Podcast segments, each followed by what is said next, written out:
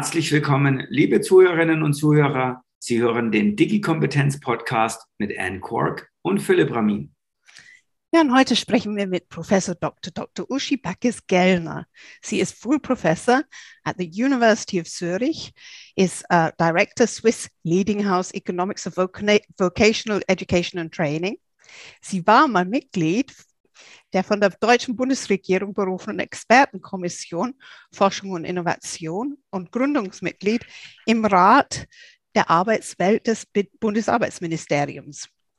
Und Uschi joggt mit Passion seit 40 Jahren fast und hat aber und wird auch nie am Marathon laufen. Also herzlich willkommen, liebe Uschi.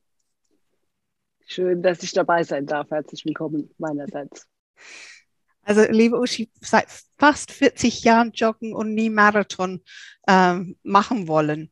Ähm, warum ist das so? Und ist nach deinem Gefühl die digitale Transformation eher ein Marathon oder ein regelmäßiges Joggen?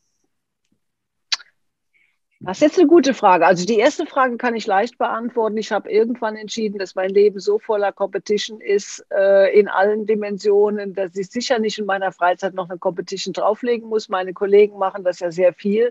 Da muss dann auch noch der Marathon gelaufen werden und die ganzen Marathons der Welt und in den Geschwindigkeiten, die irgendwie vorzeigbar sind. Nein, das ist nicht die Idee. Es soll was ganz anderes sein. Deshalb habe ich mich von Anfang an entschieden, mich dem zu verweigern, überhaupt Zeiten zu messen, hinzugehen, aufzuzählen ist nur für mich. Genau. Äh, aber natürlich weiß ich, was ein langer Lauf ist. Äh, insofern weiß ich auch ungefähr, was ein Marathon ist, äh, selbst wenn ich das nicht in, in einem sportlichen Wettbewerb laufen würde. Und von daher denke ich, dass die Digitalisierung vielleicht schon eher sowas wie ein Marathon ist. Es ist kein Sprint, wo man auf die Schnelle äh, Veränderungen äh, hinbekommen muss, äh, wo es auch nur in kurzer Zeit irgendetwas zu bewältigen gibt, sondern es ist schon eher wie ein Marathon, wo man sich einteilen muss, wo es dauernd neue Herausforderungen gibt, wo um jede Ecke rum ein neuer Challenge kommt und immer wieder muss man dem begegnen und dann wird man es am Ende auch gut hinbekommen. Du hast es gerade so schön gesagt, also das ist schon kompetitiv genug, das Umfeld. Ähm, wenn ich jetzt den Brückenschlag versuche zur Digitalisierung, zu, zur Digitalisierung zu machen, da tendiert man häufig dazu, äh, nach Benchmarks zu suchen und, und was sind die Use Cases und Best Practices und der Maturity Index. Ähm, ist das vielleicht auch ein bisschen ein, ein Problem, dass wir anstatt herauszufinden, was sozusagen für unser Setup das Richtige ist, immer uns irgendwie am besten, was auch immer es dann tatsächlich ist, zu orientieren in so Digitalisierungsprojekten? Also grundsätzlich denke ich, dass es schon gut ist, wenn man versucht zu sehen, wo rundherum die Entwicklung hingeht. Und da ist natürlich Benchmarking äh, mhm. vermutlich auch ein guter Ausgangspunkt, um festzustellen, was die Welt rundherum macht, was es an Optionen gibt, was andere machen. Mhm. Aber mhm Grundsätzlich denke ich schon, dass die Unternehmen oder auch die individuellen Arbeitskräfte für sich selbst entscheiden müssen, was ist das richtig für die jeweilige Situation. Und da gibt es dann doch sehr große Unterschiede. Und nur weil eine andere Firma, die vielleicht ansonsten sehr ähnlich aussieht, äh, an einer bestimmten Stelle was einsetzt, ist das vielleicht für die eigene Firma noch nicht passend. Oder man müsste sogar schon weiter sein. Äh, so dass man es immer vor dem Hintergrund der eigenen Situation reflektieren muss und sich nicht nur treiben lassen darf von solchen Zahlen. Also als Orientierung, glaube ich, ist es gut. Bei uns an der Uni ist es sicher auch so ähnlich. Es ist gut zu wissen, wo die anderen stehen, aber man muss seine eigene Lücke und auch seine also die für die eigene Produktivität beste Kombination finden. Uschi, du hast ja also so mehrere Sachen gemacht wir hatten es auch in der Einleitung. In der Expertenkommission warst du. Wir haben ein bisschen gegraben und fanden eine Aussage von dir, ähm, die relativ spannend war. Da hattest du gesagt, dass, ähm, dass die wichtigen Problemfelder unbearbeitet geblieben sind und zentrale Reform Vorhaben gescheitert. Die ganze Kommission hatte damals, und das war schon im Jahr 2013, davor gewarnt, vor eine zu große Selbstzufriedenheit. Mhm. Mhm. Genau. Wie sieht die Situation aus jetzt, deiner Meinung nach, bezüglich äh, digitale Transformation, Digitalisierung und ja, die Weiterentwicklung in dem Bereich Bildung? Ich glaube, dass die, die, der Grundzustand ist schon noch der, ähnlich wie den, den wir damals hatten. Es gibt natürlich die Unternehmen, die Firmen, die Startups, die ganz vorne an der Front mitmischen und die das auch sehr gut machen.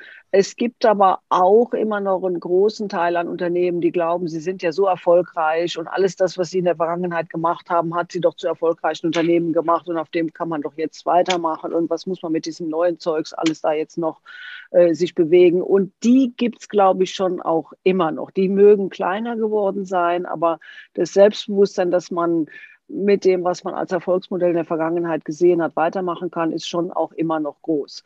Und dann gibt es natürlich auch noch das, und da sind, glaube ich, auch die, die Deutschen besonders äh, gefährdet, die Bedenkenträger, was das alles nicht für Probleme mit sich bringt, wenn man stärker in Digitalisierung, Daten, und wir kennen die Diskussion, was das mit sich bringt und ob man das nicht fernhalten soll von sich. Und das hat man sowohl in den Unternehmen, aber auch bei den privaten Verbrauchern, bei den Nutzern, bei den Lehrern, äh, wo auch immer. Und das stelle ich immer im Vergleich zum Ausland fest, dass die, die, das, das Bedenkenträgertum in Deutschland einfach größer ist als in der Schweiz oder in den USA. Ja, ich, Woran liegt es, dass, dass das so ist? Hast du da Erklärungen? Gibt es da wissenschaftliche Erklärungen? Nein, habe ich, also ich habe keine wissenschaftlichen Erklärungen dazu, weil das nicht mein enges Themengebiet ist. Man kann Alltagshypothesen sich dazu ausdenken. Ich glaube, es kommt vielleicht schon auch aus der Historie. Wir sind sehr erfolgreich gewesen mit, den, mit traditioneller Industrie, mit äh, traditionellen Verfahren und damit sind wir groß geworden und das finden wir gut deshalb. Und all das, was so an Digitalisierung über uns hereinkommt, ist kommt von woanders, kommt von Firmen, die wir suspekt finden, die es bei uns auch nicht gibt. Und daraus resultierend hat man vielleicht eine, eine Vorsicht, die überaus geprägt ist. Vielleicht kommt es auch aus der Historie noch weiter zurück. Äh, wenn man in die Zeit des Nationalsozialismus geht, wo man natürlich Vorsicht hat walten lassen, mit welche privaten Informationen wo von wem gespeichert und verarbeitet werden können. Also das hat dann dort auch einen realen Grund. Man sieht das auch in, in, in anderen Ländern wie in, in China beispielsweise, wo man durchaus sehr äh, große Bedenken haben sollte. Also vielleicht ist es diese Kombination aus Historie in verschiedenen Bereichen plus das, was man in manchen Ländern sieht, was man nicht haben will. Mhm. Sehr spannend. Du hast ja auch vorhin auch erzählt, also ja, Schweiz, also an der Universität in Zürich bist mhm. du ja mhm. auch unterwegs. Stellst du da ganz andere Einstellungen zu Bildung an sich, zu, zu sag ich mal, digitaler Bildung an sich fest in der Schweiz als bei uns in Deutschland? Also mein Eindruck ist schon, dass die, dass wir in der Schweiz ein Stück weit offener sind. Also ich nehme jetzt nur mal die Pandemie und die Hochschulen, was ich äh, relativ gut dann beobachten konnte, wie wir in der Schweiz damit umgegangen sind oder auch mit den Schulen, wo ich es auch noch relativ gut kenne. Wir haben nur das Beispiel Universität Zürich und die anderen sind aber sehr ähnlich gewesen. Innerhalb von drei Tagen übers Wochenende hat die Universität MS Teams aufgesetzt. Die ganze Uni, alle haben einen Nutzeraccount gehabt. Äh, und ab dem Montag waren wir online. Am 13. März, als der Bundesrat entschieden hat, wir haben jetzt einen Lockdown, waren wir drei Tage später aufgesetzt. Natürlich hätte man da tagelang, wochenlang, monatelang diskutieren können, ob die Cloud dann von Microsoft auch in Europa liegt oder in den USA liegt oder in der Schweiz liegt sie sicher nicht. Äh, aber in dem Moment war Pragmatismus gefragt. Wir wollen funktionieren. Wir setzen das jetzt mal auf. Wir setzen das so auf, dass wir ähm, in allen Dimensionen die besten Vorkehrungen treffen. Die sind voreingestellt von der Universität. Die Leute sollen das jetzt nutzen. Äh, wir versuchen es möglichst gut äh, in Leitplanken zu bringen. Dann haben wir irgendwann hat die äh, Universitäten, die Fakultäten haben festgestellt, die Dozierenden nutzen aber Zoom auch sehr gern fürs Unterrichten. Das hat sich dann sehr schnell als das am besten für die Vorlesung geeignete Instrument herausgestellt. Dann haben wir noch eine Woche später eine große Zoom-Lizenz gehabt, mit der jeder alles machen kann. Dann sind innerhalb von fünf Tagen alle haben einen Nutzeraccount auf Zoom bekommen. Auch wieder mit Leitplanken im Hintergrund die Voreinstellungen von der Uni so eingestellt, dass die allergrößten Fehler hoffentlich nicht passieren. Aber dann haben wir losgelegt. Ja, dann frage ich meine Kollegen, wie das da lief. Die haben dann Wochen später noch diskutiert, ob man überhaupt ein amerikanisches Unternehmen nehmen darf. Derweil haben sie aber gar nichts gemacht. Das Gleiche in den Schulen. Unsere Schulen haben relativ schnell dann auch alles genutzt, was sie zur Hand hatten. Äh, in Deutschland haben die Schulen dann erstens lange diskutiert, keine Geräte beibekommen und dann gab es noch Institutionen äh, in einzelnen Bundesländern oder Kommunen, die es sogar verboten haben, irgendwas zu nutzen. Dass es mhm. grundsätzlich nicht in Frage kommt, selbst, selbst wenn die denn wollten und sich organisieren könnten. Mhm. Also da, da war es riesenweit auseinander. Das Gleiche kam bei den Prüfungen wieder. Mhm. Wir haben dann entschieden, wenn wir den Studierenden irgendwie ein normales Leben als Studenten ermöglichen wollen, müssen wir auf Online-Prüfungen gehen. Alles andere ist unrealistisch. Wir können nicht tausend Leute in Hörsaal nehmen in dem ersten ähm, Corona-Jahr. Also haben wir uns organisiert und haben alle Prüfungen online gemacht. 15.000 in meiner Fakultät. Mhm das musste pragmatisch entschieden werden mit bestmöglichen Randbedingungen. Natürlich, digital ja. hat ja. Herausforderungen, Challenges, ja. aber man hat pragmatisch eine Lösung gesucht und an der Lösung gelernt. Und daraus resultierend haben wir Regulierungen dann auch uns überlegt, die wir im nächsten Schritt eingesetzt haben, die wir für die nächste Runde dann schon mal als Leitplanken wieder benutzt haben. Dann haben wir äh, dann auch manches eingeengt, dass da nicht Probleme entstehen. Und so hat sich das weiterentwickelt. Auch da sind, glaube ich, ist man in Deutschland sehr viel formalistischer und ängstlicher dran gegangen. Das scheint ja schon ein Stück weit ein systemimmanentes Problem dann zu sein, was tief äh, verwurzelt ist in unseren Institutionen, in den Denkweisen. Mhm. Ähm, wir reden schon sehr lange über diese Themen. Ähm, mhm. Kann, ist der Staat dann überhaupt der richtige Player, um das zu adressieren? Oder ist der Staat dann vielleicht das Problem als solches, der äh, ausstrahlt dann auch auf die Wirtschaft und auf andere Protagonisten in diesem System? Ich glaube, die sind fast wie parallel nebeneinander, äh, die Privatwirtschaft und der Staat, aber auch die Individuen in, in einer sehr vorsichtigen Denkweise gefangen und das verstärkt sich dann gegenseitig. Also ich weiß, wir haben damals, als wir in der Expertenkommission Forschung und Innovation waren, haben wir uns angeschaut, was in Estland alles äh, schon möglich ist an digitaler Verwaltung. Dann haben wir das versucht zu finden, ob man das irgendwo in Deutschland finden kann. Das ist man so weit von weg und da gibt es so viel äh, Skepsis auch, ob man das überhaupt machen kann und machen sollte und ob das funktionieren kann. Äh, die fragt man die, die, die Nutzer, der, der, der, private Bürger, der sieht aber genauso große Bedenken auch. Also sowohl die auf der Verwaltungsseite, die es ja. äh, äh, sehr problematisch finden, als auch der Nutzer, der das aber noch nicht glaubt, dass das gut sein würde. Und dann vielleicht auch die Anbieter, die das sehen, diese große Skepsis und dann auch zurückziehen und sagen, ja, ob wir das äh, jetzt vorantreiben sollten, wo führt dann das eigentlich hin? Das Problem ist, wie kommt man da raus aus ja, dieser genau. gemeinsamen genau. Abwärtsspirale ja. oder in, im eigenen Saft drehen? Mhm. Ist es jetzt nur ein deutsches Problem oder kann man es jetzt mal, die Schweiz hast du schon gelobt, aber ist es, ist es vielleicht auch generell ein europäisches Problem? Hast du da ein bisschen einen Überblick? Also ich glaube, es ist schon gut, dass wir in Europa, und da würde ich jetzt mal alle einschließen, auch inklusive Schweiz und Deutschland, dass wir mehr über Datenschutz nachdenken. Und ich weiß schon auch, äh, dass die in Amerika da sehr viel weniger drüber nachdenken, dass aber die großen Tech-Firmen auch nach Deutschland schauen und dann auch froh sind, wenn es hier reguliert ist und äh, äh, wenn die, Europä die in, in Europa bestimmte Tendenzen sich ergeben, die dann schon sehr genau auch hinschauen. Also insofern ist das ja was Gutes auch, aber es ist in manchen Ländern sehr viel stärker ausgeprägt als in anderen Ländern. Äh, und Deutschland gehört, glaube ich, eher zu denen, wo die Skepsis besonders groß ist. Und das ist, glaube ich, auch das Problem, was wir haben. Mhm. Eine Frage, Uschi, du hattest ja auch mal in einem anderen, äh, in einer anderen Studie vom äh, deutschen digitalen Analphabetismus in den, in den Schulen gesprochen. Mhm. Ähm, kann das sein, dass was man nicht kennt oder nicht früh genug kennt, wird zum Angstobjekt, äh, so wie wenn, wenn man erst also das Fahrrad lernt mit, mit 40 oder 50, ist das nicht mehr so leicht, wie wenn man es schon in der Schule gelernt hat. Kann das auch also zu diesem Bedenketrägetum beitragen, deiner Meinung nach? Ja, das trägt sicher auch ein Stück weit dazu bei. Äh, das liegt natürlich auch an der Altersstruktur der Personen, die in den Schulen äh, unterrichten jetzt. Und die Lehrer sind tendenziell natürlich Babyboomer, wie so viele unserer Arbeitskräfte Babyboomer sind, die eben bisher sich wenig mit Digitalisierung beschäftigen mussten, tendenziell als Berufsgruppe auch eher digital fern ist, würde ich mal behaupten, und besonders große Skeptiker sind. Und wahrscheinlich gibt es auch besonders viele, die da noch gar kein Handy haben oder sehr spät zumindest ein Handy bekommen haben. Also eine sehr große Vorsicht generell. Ähm, und dann kennt man es nicht und dann sieht man den Sinn nicht ein. Und das für den Unterricht zu nutzen, ist natürlich ein Riesenschritt dann. Äh, da glaubt man gar nicht, dass das irgendwas bringen kann. Das wird sich ändern mit den Digital Natives. Das glaube ich schon. Also wenn jetzt die, die Schulen werden sich automatisch verjüngen, weil die Babyboomer oben rauswachsen.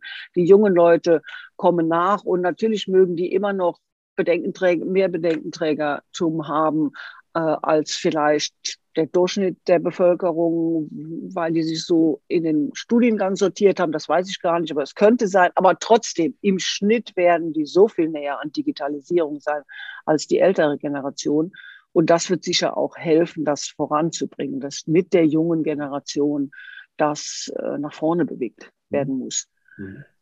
Bis die in den, in den Entscheidungspositionen an den Schulen sind, kann dann schon mal ein bisschen dauern und in den Entscheidungspositionen in den Ministerien sind, die das Ganze regulieren, das kann dann schon auch noch ein bisschen dauern. Also dass da schon auch das nicht ganz so schnell gehen wird, wenn wir nicht die anderen auch dazu zu bewegen, dazu bewegen, sich besser damit zu beschäftigen. Wir haben ja damals beispielsweise auch gesagt, als Expertenkommission Forschung und Innovation, wir würden sehr dafür plädieren, Quereinsteiger stärker in den Schulen einzusetzen. Mhm. Also aus anderen Bereichen Personen als Lehrkräfte zu rekrutieren, insbesondere für digitale Bildung an den Schulen, weil die dem Instrument sehr aufgeschlossen sind, die kennen sich sehr gut aus damit, die kann man natürlich auch qualifizieren, die können das an bestimmten Themen erarbeiten. Äh, und damit hätte man ja einfach einen anderen Charakter von oder ja andere andere Grundeinstellung bei den Personen, die da reinkämen. Also da, da, und zunehmend, glaube ich, wird das jetzt auch gemacht, weil der Lehrermangel so groß ist, dass auch Quereinsteiger jetzt plötzlich akzeptabel sind in gewissem Maße in Deutschland auch. Also das höre ich jetzt auch von, von Personen, die ich kenne, die an deutschen Schulen sind, wo man jetzt plötzlich sich das gönnt, einen Quereinsteiger drüber mhm. nachzudenken. Also Quereinsteiger ist ein Thema. Gibt es andere Aspekte, wo du sagst, das sind jetzt wirklich dringliche Maßnahmen, die wir schnell umsetzen müssen, damit wir unser Bildungssystem in die Richtung bewegen, damit es wieder wettbewerbsfähig wird? Also äh, auf jeden Fall stärker digitalisieren, Digital Literacy von Anfang an. Und das würde ja einschließen, dass man in den Schulen die Digitalisierung sinnvoll einsetzt für den Unterricht. Das heißt nicht, dass wir einfach jetzt alles digital machen, aber wenn wir an die Universitäten gucken, äh, letztlich ist alles irgendwie mit dem Computer verbunden. Wir recherchieren, wir schreiben, wir tauschen uns aus. Äh, äh, wir haben die Programme, die wir im Internet äh, kennenlernen. Und das muss einfach viel früher in der Schule anfangen und die, die Schüler und die Lehrer da dran bringen, das sinnvoll einzusetzen. Und ich glaube, das gehört schon auch dazu, dass man auch einen kritischen Umgang damit unterrichtet. Aber um einen kritischen Umgang damit unterrichten zu können, muss man es ja erstmal selber benutzen. Ja. Deshalb finde ich das auch immer mh, hm, zu kurz gegriffen, wenn man sich dem verweigert und sagt, es ist böse, ich möchte mich nicht damit beschäftigen und damit lässt man aber die jungen Leute damit alleine, das ja. jetzt selber zu erlernen. Aber wie sollen die das denn erlernen? Die, die jungen Leute werden nicht drum rumkommen, digital ja. durchs Leben zu gehen. Absolut. wenn wir es nicht, ihnen nicht beibringen, verantwortungsvoll damit umzugehen, wo, wo soll es herkommen? Mhm dann wäre doch aber auch ein naheliegender Hebel, dass sozusagen auch die Lehrerausbildung äh, da massiv sich verändern muss. Ne? Weil eben, Unbedingt. du hast gerade angesprochen, man kann ja nicht von den Kindern erwarten, dass sie das systematisch erlernen, mhm. wenn eben mhm. die Lehrerinnen und Lehrer da einfach ähm, äh, auch, auch wiederum das Handwerkszeug nicht mitbekommen haben. Und das korreliert mhm. ja auch nicht nur mit dem Alter, selbst wenn ich ein jüngerer Lehrer bin, muss ich ja bestimmte Dinge auch trotzdem mir mhm. beibringen. Mhm. Also wie, wie, wie siehst du das? Das würde ich unbedingt unterstreichen wollen, dass man an den Universitäten auch stärker sich um die, die digitale Komponente des Lehrberufs kümmert und das auch als Herausforderung annimmt, was da sinnvolle Unterrichtsmethoden sind, was man was man als Chance hat, aber was man auch als Probleme hat und das auch in den Unterricht einbindet, damit die, die Lehrer systematisch darauf vorbereitet sind und dann vielleicht auch besseres Handwerkszeug haben, mit dem sie sich wohler fühlen, als wenn jeder das nur für sich äh, entscheiden muss, wie man das wohl angehen könnte. Dass, wenn die Hilfsmittel fehlen, die es in, in, in sonstigen äh, Themenbereichen ja überall gibt, dann ist man natürlich mehr alleine und unsicherer, als wenn es Hilfsmittel eben gibt, im Sinne von Curricula, Methoden, wie man das äh, umsetzen kann. Und das würde sicher helfen. Und du hattest am Anfang gesagt, nicht noch eine Competition, aber schauen wir mal, ob wir eine kleine dann auch anzetteln können. Mhm. Wie alt sind die Kinder in der Schweiz, wenn sie das erste Mal äh, Informatik oder ähm, Computer haben? Hast du einen Überblick darüber oder so? Oder? Das ist jetzt eine gute Frage. Also ich würde sagen, auf jeden Fall in der Primarschule. Äh, ich würde auch behaupten, dass in vielen Schulen jetzt in der, ähm, in der Pandemie die Schulen sehr schnell, auch in der Primarschule, mit äh, iPads ausgestattet waren und die das automatisch im Unterricht auch einsetzen. Also ich weiß mindestens von einer Grundschullehrerin, die ich kenne, die Drittklässler, glaube ich, unterrichtet hat, die haben das sofort eingesetzt. Mhm. Insbesondere eben auch in der Pandemie dann. Mhm. Und das dürfte auch dem Schnitt entsprechen, dass man sehr schnell pragmatisch versucht hat, mit digitalen Mitteln äh, das, das, das Problem zu bewältigen, was mhm. man hatte. Mhm. Auch, auch da ist über, jetzt wieder so ein bisschen beim Benchmark. Was ist denn für dich so das Benchmark-Bildungssystem? Ähm, äh, sind es die Skandinavier, Finnland? Äh, ist es, ähm, ja, gibt es ein anderes europäisches Land, wo du sagst, da können wir echt uns was abschauen? Du erwähntest, du bist in den Niederlanden jetzt gewesen. Hm.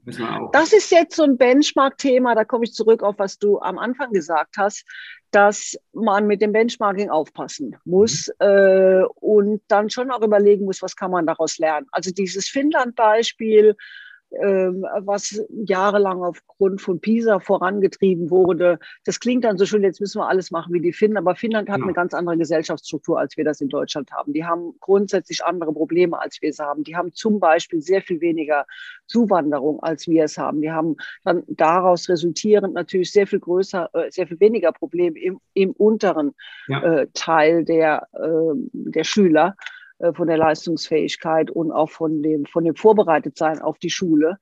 Ähm, und wenn man anschaut dann genauer, wo haben wir denn letztlich in dem PISA-Ranking verloren, äh, dann ist es, wenn ich es richtig in Erinnerung habe, so gewesen, dass das der untere Teil das ist, was uns nach unten gezogen hat, den die Finnen gar nicht haben. Das heißt, wir können für den die normale Teil der Verteilung gar nicht so viel lernen. Okay. Das ist äh, auch gar nicht so anders.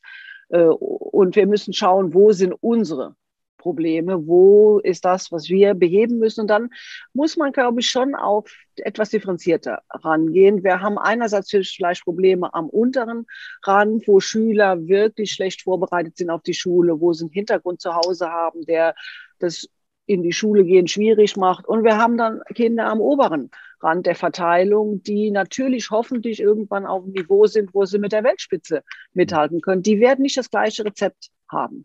Und dann muss man schauen, wer macht in welchem Segment äh, äh, besonders gute Schulpolitik. Äh, wie viel Differenzierung braucht es, wie kann man diejenigen fördern, die am oberen Rand sind, um vielleicht noch schneller, noch weiter nach vorne zu kommen, aber trotzdem integriert zu sein in Schulklassen. Was brauchen die am äh, unteren Rand und was kann man da aus den unterschiedlichen Ländern lernen? Mhm. Da würde ich sehr differenziert hinschauen. Mhm. Du, du hast, du hast gerade auch erwähnt, eben der obere Rand. Ähm, in Deutschland hat man manchmal auch den Eindruck, dass es ein Stück weit auch fast schon stigmatisiert wird, wenn man sozusagen auch Exzellenz fördert. Das ist ja auch immer sehr kontrovers, auch diese Exzellenzinitiative mm. in Deutschland und, und auch der Begriff Elite wird dann immer mm. schon sehr kontrovers gesehen. Ähm, wie wichtig erachtest du es, dass wir auch das nicht vergessen, dass das wichtig ist, dass wir für unsere High Potentials an Schulen, an Hochschulen auch geeignete Bedingungen schaffen? Und ähm, haben wir das in Deutschland überhaupt noch? Können wir überhaupt noch Weltspitze? Das ist jetzt eine große Frage, aber ich fange mal so an. Man kann über die Exzellenzinitiativen und die, äh, die, die, Prämierung der Hochschulen, dieses ganz, diesen ganzen Prozess sehr viel sagen. Aber was es auf jeden Fall gebracht hat, ist, dass man da überhaupt darüber sprechen durfte, dass Universitäten unterschiedlich sind, dass es wahrscheinlich bessere und weniger gute gibt. Wenn Sie sich vor die Exzellenzinitiativenzeit zurückversetzen, da war der Grundtenor, die sind ja alle gleich. Also ich bin zur Universität gegangen unter der Fiktion, alle Universitäten sind gleich, ist egal, wo du hingehst, kannst du überall das Gleiche studieren, was natürlich nicht stimmte. Genau. Äh, und was man im Nachhinein dann feststellt, bei meinen Talenten wäre ich besser in Bonn gelandet, äh, wo äh, ganz andere Art auch von, von Volkswirtschaftslehre beispielsweise betrieben wird, was auf einem anderen Ausgangsniveau mich an die Forschungsfront gebracht hätte, wie auch immer. Aber das war gar kein Thema. Das hat schon die Exzellenzinitiative bewirkt, dass wir ernsthaft darüber reden konnten, dass es Unterschiede gibt und dass die vielleicht auch sinnvoll sind. Ähm, ob das dann immer im, im Einzelfall äh, die idealste Ausprägung war, da kann man jetzt lange drüber streiten. Aber insgesamt hat es eine gute Diskussion angeregt. Es ist wahrscheinlich auch Exzellenz Uni äh, weniger äh, ideal, als wenn man Fächer, Fachbereiche, Initiativen, Cluster ähm, hervorgehoben hätte, weil Universitäten sind so breit, da gibt es immer Gutes ja. und aber auch Schlechtes. Äh, auch da muss man differenzieren, aber man, da, man darf zumindest jetzt darüber sprechen. Und ich glaube auch, dass das natürlich bei den jungen Leuten auch ein größeres, eine größere ähm, äh, ja, Aufmerksamkeit dafür geschaffen hat, dass man besser aussuchen muss. Und das machen auch die jungen Leute heute besser. Die, die verschiedenen Informationsmaterialien, die es gibt, die schauen die sich dann viel systematischer auch an. Ob die immer gerade mit den besten Kriterien daran gehen, das ist wieder was anderes. Aber dass man sinnvoller jetzt auswählt, bewusster auswählt, ist, glaube ich, schon eine gute Entwicklung. Sind wir an der vordersten Spitze wirklich wettbewerbsfähig mit der Weltspitze? Das war ja auch Teil Ihrer Frage. Das würde ich, ich bin ja dann jetzt in der Schweiz gelandet und sehe immer den Unterschied zwischen der Schweiz und Deutschland. Da ist noch Luft nach oben. Ja, sehr diplomatisch also, ausgedrückt. Ja. Von der Diplomatie zur Provokation. ich frage mal ähm, ganz, ganz geck, also wie ist es jetzt eigentlich, ähm, die Stellung von Universitäten, wenn sehr viele Leute studieren und sehr viele Firmen jetzt übergehen zu Earning uh, while learning, wird sich dann auch diese Landschaft komplett verändern oder siehst du das so bleiben, wie es jetzt ist mit Universitäten? Das ist auch eine große Fragestellung. Mhm. ähm, also ich bin ein sehr großer Verfechter des dualen Ausbildungssystems, was wir in Deutschland haben, was hervorragende Grundlagen legt, um einen ganz großen Teil der Bevölkerung hervorragend in den Arbeitsmarkt zu integrieren, um den Personen ein sehr breites Bündel an Kompetenzen mitzugeben, mit dem sie sehr gut auch im Laufe einer langen Berufskarriere sich weiterentwickeln können. Natürlich muss man da lebenslanges Lernen auch äh, für die Zukunft einkalkulieren, aber es hat erstmal hervorragende Grundlagen gelegt äh, und ist quer durch die Bevölkerung einfach eine gute Grundlage gewesen und ist heute auch noch eine sehr gute Grundlage. Dann gab es getrieben durch die OECD die Vorstellung, wir haben aber zu wenige Akademiker und eigentlich ist es besser, wenn wir mehr Akademiker hätten. Dann hat man die Universitäten ausgebaut, was ein Stück weit vielleicht auch notwendig war, aber ich bin nicht sicher, ob es nicht auch zu viel schon auf Kosten der Berufsbildung ausgebaut wurde, was man so ja, wo man als Indikator vielleicht heranziehen kann, die vielen Dropouts, Ausbildungsabbrüche, orientierungsloses Suchen über mehrere Studiengänge am Ende dann doch aussteigen und in einem ganz anderen Bereich landen. Also das deutet ja darauf hin, dass man vielleicht einen Schritt zu weit gegangen ist. Wo der jetzt genau ist, das will ich so gar nicht sagen. Ähm, aber ich glaube, dass die Stärke unseres Bildungssystems in der Vergangenheit war, dass wir eben breit aufgestellt waren und nicht nur auf akademische Ausbildung ausgerichtet waren, weil wenn Sie die Talente der Bevölkerung anschauen, die sind natürlich auch mega breit. Es sind nicht alles Personen, die idealerweise nur aus Büchern und analytisch lernen. Die Menschen haben unterschiedliche Talente und durch das Berufsbildungssystem in Kombination mit dem akademischen System, in Kombination mit den Fortbildungsmöglichkeiten, kann man viel besser den verschiedenen Talenten gerecht werden. Und es kam ja so ein bisschen aus dem Angelsächsischen, wo es eigentlich gute Ausbildung nur im akademischen System gibt, ja, dass man dort versucht, den Leuten akademische Ausbildung zu geben, bevor sie gar keine haben.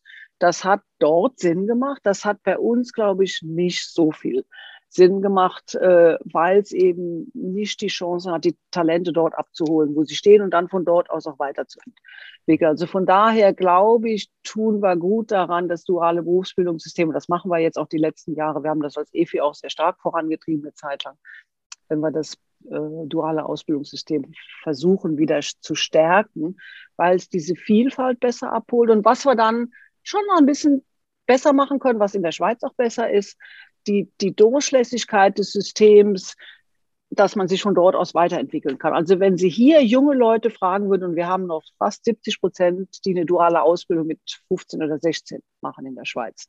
In Deutschland ist das deutlich gesunken, das ist bei 50 Prozent jetzt eher. Und viele machen trotzdem vorher schon ein Abitur. Äh, also hier hat sich das sehr gut gehalten. Aber wenn Sie mit den jungen Leuten sprechen, die würden alle sagen, ist doch sowieso nur ein Einstieg. Was ich danach mache, das sehe ich dann. Also es ist eine Grundlage und dann schaue ich, was ich danach mache. Und die meinen das auch so. Die fühlen sich da gar nicht jetzt festgelegt in der Ecke, in einem Beruf. Ähm, und viele gehen dann, oder äh, gut, ein, ein substanzieller Teil macht dann eine Berufsmatur parallel oder äh, im Anschluss oder sie gehen dann in äh, eine, eine ähm, Weiterbildung im beruflichen Bereich. Sie machen Tertiär B, nennen wir das, äh, Fortbildungen, die durch die, von der Wirtschaft, von den Verbänden, also sehr nah am Beruf äh, Aufstiege ermöglichen. Oder sie können auch immer noch an die Universitäten gehen. Äh, und die, all diese Pfade sind sehr gut definiert, die sind sehr bekannt und die werden genutzt. Mhm. Sodass man relativ beruhigt am Anfang erstmal machen kann, äh, was einem in dem Zeitpunkt am besten auch entspricht.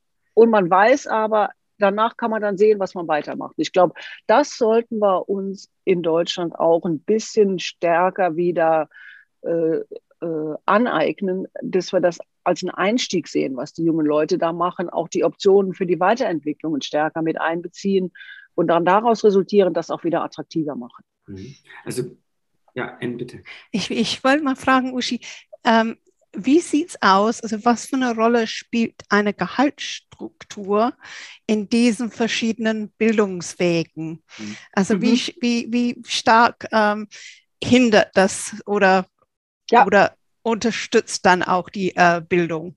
Und, das, ja, das ist eine sehr gute Frage. Äh, und die kommt natürlich fast zwangsläufig. Äh, und als Ökonom muss man die sowieso stellen. Am Ende sind es die Anreize, die die jungen Leute dazu bringen, irgendeine Entscheidung zu fällen. Und solange es natürlich so ist, dass im Zweifelsfall der Akademiker immer mehr verdient, qua Tarifklasseneinteilung, als der mit einer dualen Berufsausbildung, ist es fast wie natürlich, dass die jungen Leute denken, sie müssen immer Akademiker sein. Und den Unternehmen sage ich dann immer oder auch den Gewerkschaften, put your money where your mouth is. Wenn ihr jetzt sagt, ihr braucht mehr Berufsausbildung, ihr wollt auch wieder das attraktiver machen, dann muss sich das natürlich auch im späteren Karriereverlauf in den Einkommen, in den Aufstiegsmöglichkeiten, in allem widerspiegeln. Und wenn dann im Zweifelsfall doch der Akademiker wieder vorgezogen wird, solange ich noch einen habe, ja, das ist nicht das richtige Signal. Das wäre hier in der Schweiz, wäre das auch nicht so. Und ich habe eine ganz schöne Studie, die wir im Moment am Laufen haben.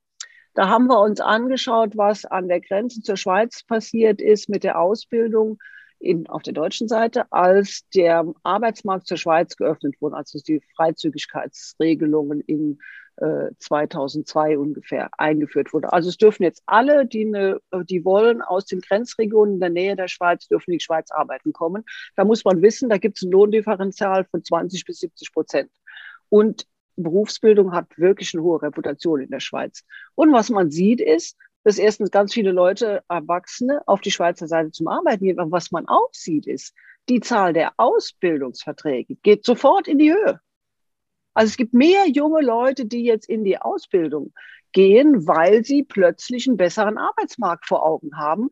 Äh, und das zeigt ja ganz klar, es liegt natürlich an den Aussichten. Es liegt nicht daran, ob ich eine Ausbildungsvergütung habe, die dann 50 Franken, 50 Euro höher ist. Also äh, das war ja letztes Jahr der Versuch mit einer Mindestlohnerhöhung für die Auszubildenden, das attraktiver zu machen. Das ist doch nicht der Punkt. Also der Punkt ist, was hat man danach an Einkommensaussicht? Und wenn die nur gut genug ist und die Karriereaussichten und die Anerkennung gut genug ist, dann machen die jungen Leute das auch. Und die Zahlen sind wirklich ganz eindeutig. Hm. Wie, wie, wie, kann man das fördern? Also was, was, was können wir jetzt sozusagen unserem Staat empfehlen, dass man genau diese Anreize setzt? Muss man da ähm, das reformieren, die, das ganze Ausbildungssystem reformieren?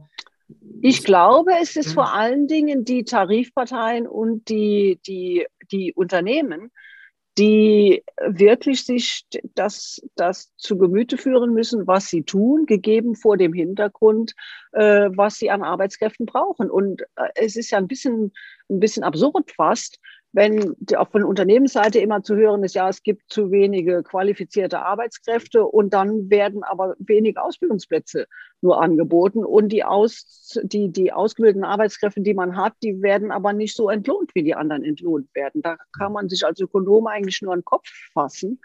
Äh, wie soll das funktionieren? Also wenn das wirklich das Problem ist, dann müsste grundlegend an der Stelle was ändern. Dann muss das auch sich in den Preisen widerspiegeln, wenn die Nachfrage dort tatsächlich größer ist. Das glaube ich, dass sie größer ist. Sollten in dem Zusammenhang dann vielleicht auch Gehälter entkoppelt werden von Abschlüssen, dass man sagt, naja, also es ist ein Indikator, aber eben nur ein Indikator und aber nicht der Indikator. Da, das, das ist eine große Frage, weil dann wiederum sich die Frage stellt, gibt es was, wo man sinnvoll dran koppeln kann? Mhm. Äh, aber die, ich glaube, was man auflösen muss, ist, dass automatisch akademisch immer über Berufsgebild ist. Und wenn Sie heute sich die Tarifverträge anschauen würden, dann hat es wie immer eine Abstufung. Und es muss viel mehr nebeneinander stehen äh, und muss einfach an den, an den Knappheitsverhältnissen bemessen werden, was in den verschiedenen Kategorien als Lohn äh, möglich ist. Und das ist historisch gesehen in den letzten äh, 20 Jahren, glaube ich, immer eher so gewesen. Zuerst kommt die Berufsbildung und dann kommen die akademischen obendrauf. Und dann vielleicht noch der Meister, der so nebendran irgendwo sich mhm. bewegen kann. Aber ansonsten war es klar abgestuft, was eigentlich gegeben die, die Knappheitsverhältnisse am Arbeitsmarkt nicht mehr gerechtfertigt ist. Weil wenn sie, versuchen Sie mal einen Handwerker zu kriegen ja, oder versuchen Sie in der, in der Firma einen gut ausgebildeten Industriemechaniker oder Polymechaniker oder was weiß ich zu finden. Da haben Sie mehr Mühe, als einen Akademiker zu finden. Also da würde man auf jedem anderen Markt, wenn es nicht ein Arbeitsmarkt ist, würde man denken, ja, da wird sich doch der Preis anpassen. Ja. Das geht zu langsam. Mhm. Also insofern glaube ich, muss es nicht generell losgelöst sein von den Ausbildungsabschlüssen. Dadurch wird es vielleicht zu offen und hat auch zu wenig Planbarkeit für die Personen, die ja schon irgendwie sich eine Vorstellung machen müssen, wie ihr Leben dann aussehen könnte. Aber es muss klarer gemacht werden. Es ist nicht immer die akademische Ausbildung, die, die dominant einen nach vorne bringt, während alles andere dem untergeordnet ist. Das glaube ich, das Hauptproblem. Und das ist in Deutschland gegeben. Wir haben Tarifautonomie natürlich am Ende ein Tarif Partnerproblem oder die äh, Arbeitsmarktparteien, also die, die Unternehmen und die äh, Gewerkschaften oder individuelle Arbeitnehmer. Mhm. Uschi, du bist ja auch Direktorin von diesem, dem Swiss Leading House mhm. und wir haben auch gesehen, also da gab es eine internationale Konferenz von mhm. den Vets. Ich musste als Engländerin gleich lachen, weil ich gleich mhm. bei dem Veterinärmediziner war, bevor ich dann mhm. verstanden habe, dass das die Vocational Education und Training Leute waren. Wenn du jetzt so diese, diese Markt anguckst, international, wie unterscheiden sich äh, die Umgänge mit dem Vocational Training? Mhm. Also historisch gesehen, ganz also wenn man ganz weit zurückgeht, sind Deutschland und die Schweiz an einem sehr ähnlichen Ausgangspunkt gestartet.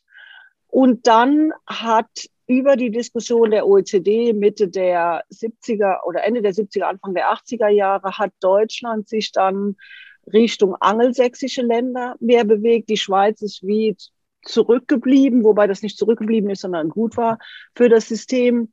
Äh, und die Angelsachsen waren sehr überzeugt, dass ihre Bildungssysteme die besseren sind. Das hat sich in der Zwischenzeit in den angelsächsischen Ländern, äh, aber auch im asiatischen Raum sehr stark gewandelt. Die schauen jetzt mit großen Augen in die Schweiz oder auch nach Deutschland, sagen, ihr habt doch da was, das funktioniert doch ganz gut.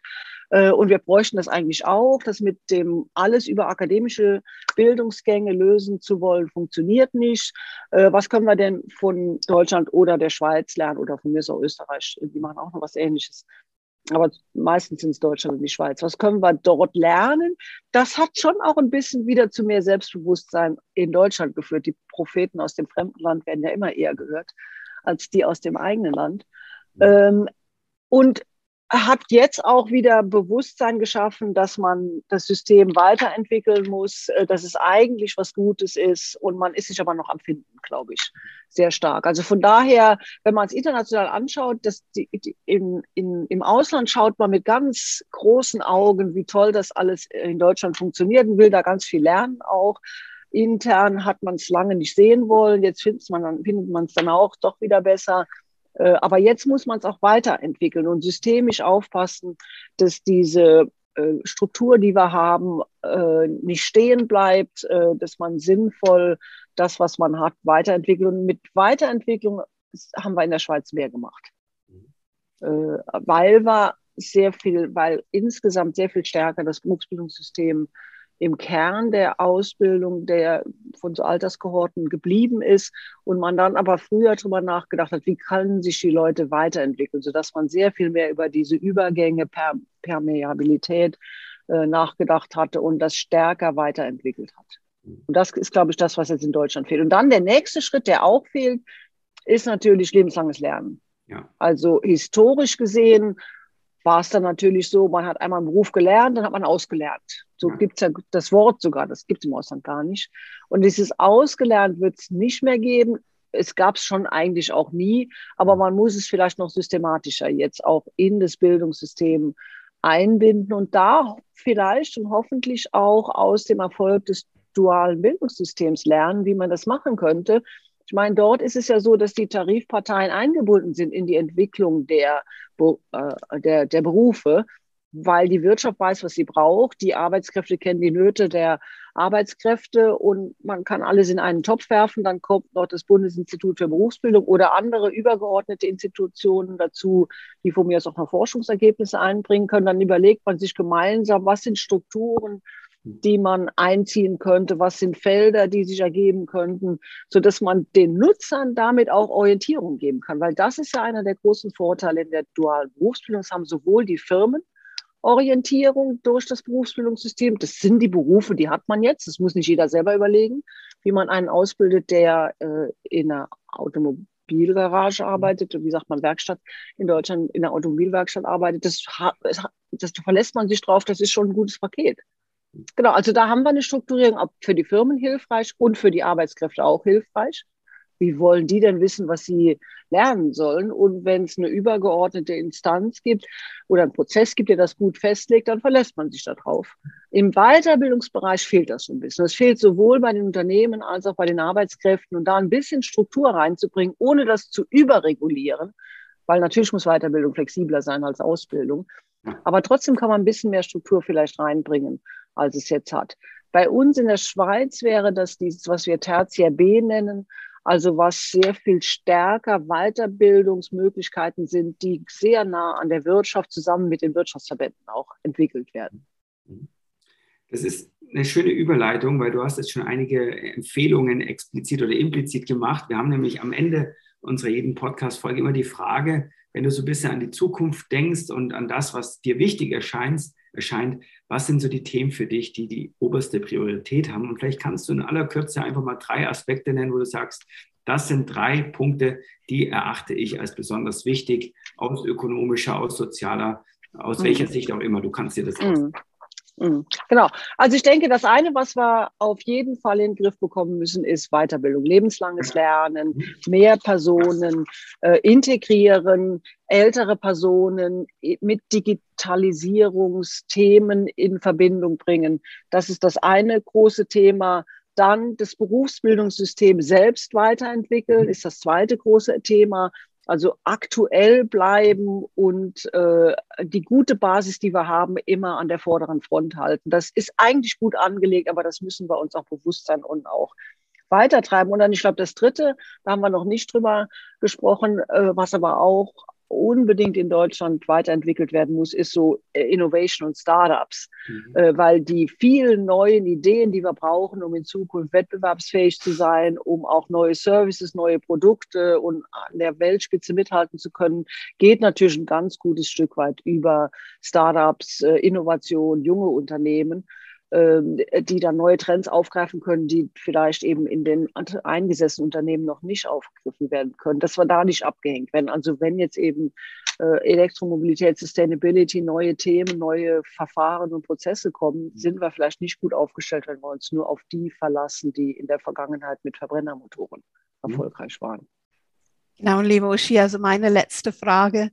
Ähm, wie, wenn, wenn du die Möglichkeit hast, also zu empfehlen, drei Sachen, die die Menschen lernen sollten für die Zukunft. Was wären deine Top drei Sachen, die du dann weitergeben würdest? Mhm. Das eine ist Offenheit für Neues, also lernen zu lernen, einfach zu wissen, dass man immer weiter lernen muss. Äh, das ist, glaube ich, das Alleroberste. Stillstehen ist Rückschritt. Mhm. Und das ist uns vielleicht nicht so natürlich eingegeben. Ab einem gewissen Punkt denkt man sonst, man kann ja jetzt dann sich ausruhen auf dem, was man gemacht hat. Keine gute Idee. Dann natürlich sich digital an der vordersten Front zu halten, aber nicht im Sinne von jeder muss programmieren können, sondern man muss Digital Literacy äh, sich erhalten. Das ist wie Lesen oder Schreiben oder Rechnen in der Vergangenheit. Das waren Grundskills, die uns dahin gebracht haben, wo wir heute sind. Und dazu gehört dann heute eben auch Digital Literacy dazu. Man wird nicht drum rumkommen, mit dem Handy ein Bahnticket kaufen zu können, äh, äh, in den Geschäften was bestellen zu können. Was auch immer da kommt, irgendwann wird man nicht mehr drum rumkommen, sich damit zu beschäftigen. Und je früher man damit anfängt, umso besser. Also einfach das im Alltag mhm. einzusetzen. Ähm, und als drittes ähm, das alles als Chance anzusehen, anstatt als ein Problem und immer die überall äh, die, die, dass die Katastrophe um die Ecke kommen zu sehen. Nein, das sind alles Chancen und ist doch super. Ja, da sprichst du mir aus der Seele oder uns aus der Seele ein bisschen mehr Optimismus und positives Denken in der ganzen Diskussion würde uns sicherlich nicht schaden. Ein schönes Schlusswort. Vielen Dank, dass du heute bei uns zu Gast warst und uns an deinen vielen Ideen und Einschätzungen hast teilhaben lassen. Vielen Dank, dass ich dabei sein durfte und schönen Nachmittag. Ja, also Uschi, ich sag mal auch, also herzlichen Dank. Das war das Gespräch mit der Frau, die joggt äh, und nicht der Marathon läuft, aber im Marathon der, der Future Skills sich bestens auskennt, die auch das Wort ausgelernt abschaffen möchte mhm. und die von der Wirtschaft mhm. verlangt, put your money when your mouth, where your mouth is, wenn mhm. du dann auch willst, dass die Leute lernen. Das war das mhm. Gespräch heute mit Professor Dr. Dr. Uschi Backes-Gellner, Full Professor at the University of Zurich, Director, Swiss Leading House, Economics and Vocational Educational uh, Education and Training. Und falls Sie, liebe Zuhörerinnen und Zuhörer, einen Vorschlag haben von einer ebenso spannenden Persönlichkeit, wie die Uschi das heute war, dann bitte einfach eine E-Mail unter podcast.i40.de schicken und wir werden unser Bestes tun, die Person einzuladen. Und ansonsten könnt ihr verfolgen, was sich sonst noch alles bei uns tut mit unserem Hashtag DigiKompetenzPodcast. Diejenigen, die öfters zuhören, ihr wisst es schon, Philipp und ich, wir machen Putzelbäume. Wenn ihr das nächste Mal dabei seid, wenn es wieder mal heißt, bleiben Sie digital kompetent mit Philipp Ramin und Anne Korak. Thank you.